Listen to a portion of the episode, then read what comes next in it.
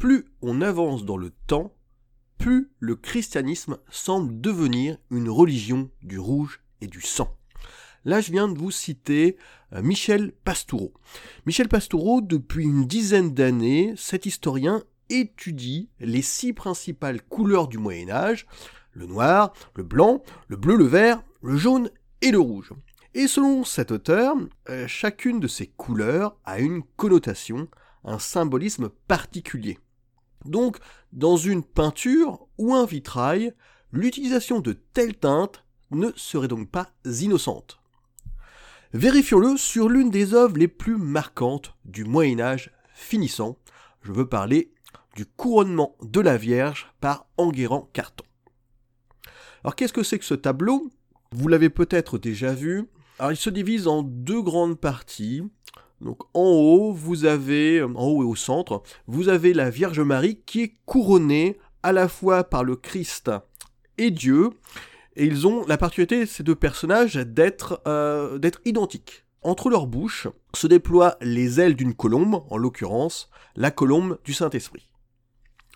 Et autour donc de cette trinité augmentée de, Marie, vous avez de différents euh, cortèges, des cortèges de, chrétiens, de fidèles. On reconnaît un roi, un empereur, des cardinaux, un pape ou de simples, des simples, de simples bourgeois.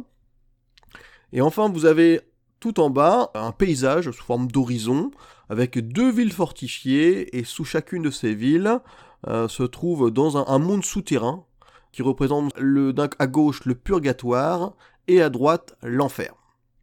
Donc voilà pour la description euh, simplifiée du tableau.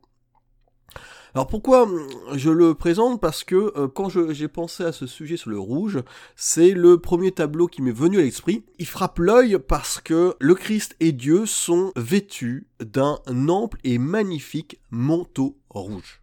Alors pourquoi ce, choix de, couleur? Bah, On peut dire que euh, d'une part le rouge renvoie au sang que le Christ a versé pour le salut du monde mais il peut aussi renvoyer à la royauté divine. Le rouge est en effet la, couleur par excellence du pouvoir.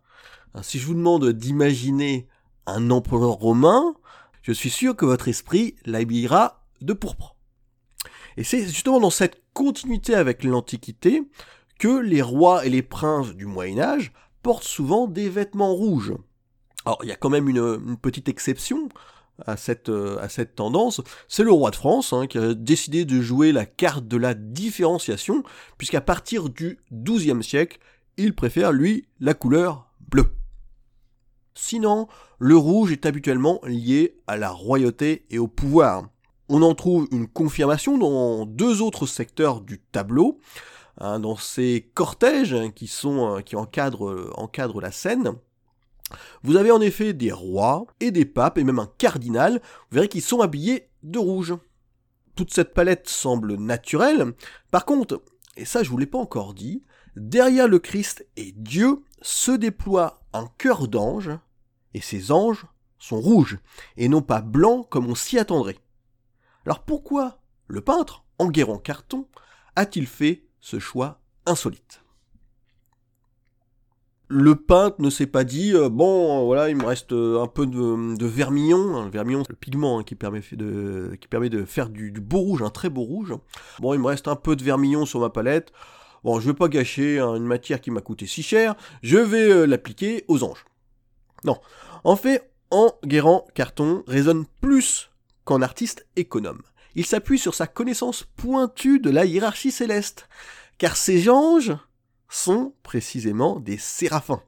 On les reconnaît à leurs multiples paires d'ailes.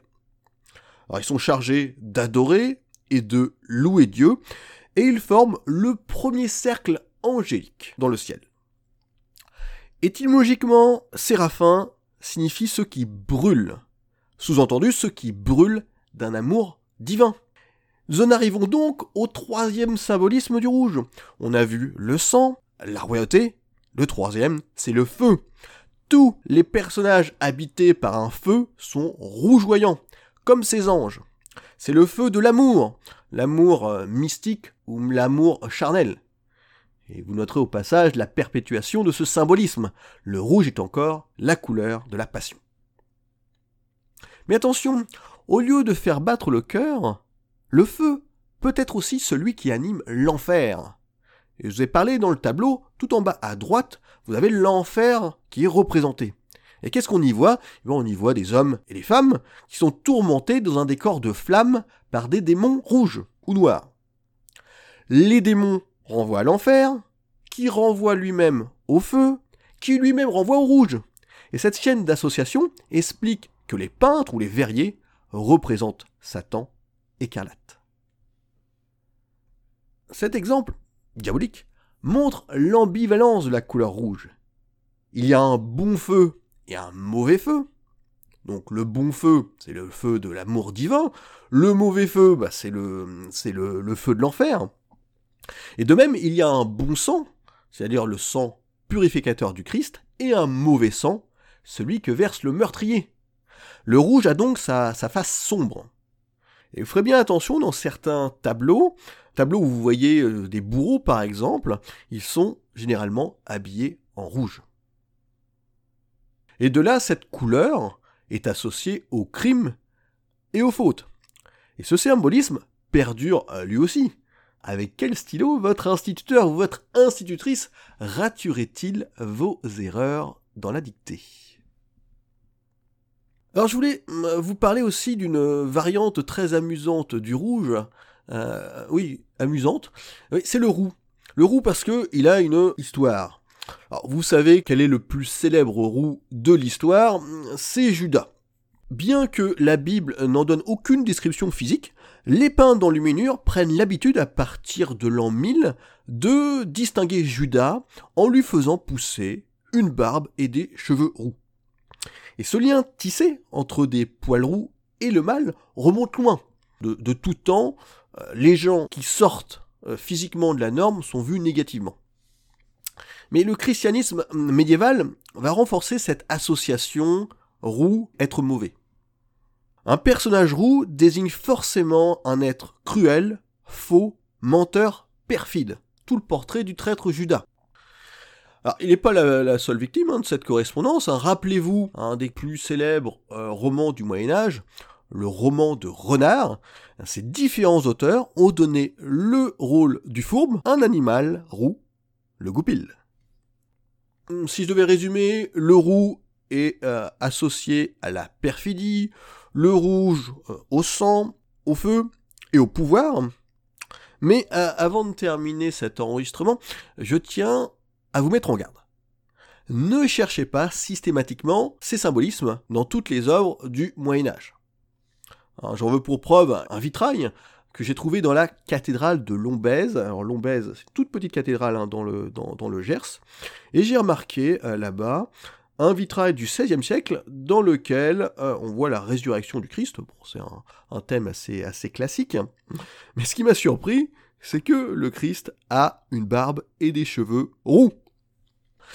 Alors, à moins de croire que derrière Jésus se cache le plus grand traître de l'humanité, cette chevelure n'a pas de raison d'être, en tout cas pas de raison symbolique.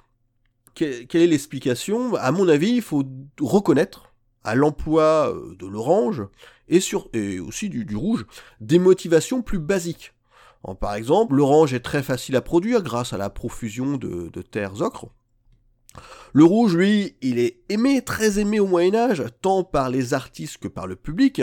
Euh, l'historien Michel Pastoureau, que j'ai cité au tout début, euh, présente le rouge comme la couleur préférée de l'Antiquité et du Moyen Âge, avant que le bleu ne l'emporte dans les cœurs. Le rouge est donc naturellement utilisé euh, dans les peintures ou les vitraux anciens. Enfin, je pense que les peintres jouent sur la propriété de focalisation du rouge. En effet, habiller de rouge un personnage le met, euh, le met en valeur dans la composition d'un tableau et aussi sert du coup la lecture de l'œuvre. Donc, dans vos prochaines observations d'œuvres d'art, quand vous rentrerez dans une église, quand vous regarderez les vitraux ou les peintures, essayez de distinguer les rouges symboliques des rouges purement esthétiques. C'était Laurent Ridel du blog Décoder les églises et les châteaux.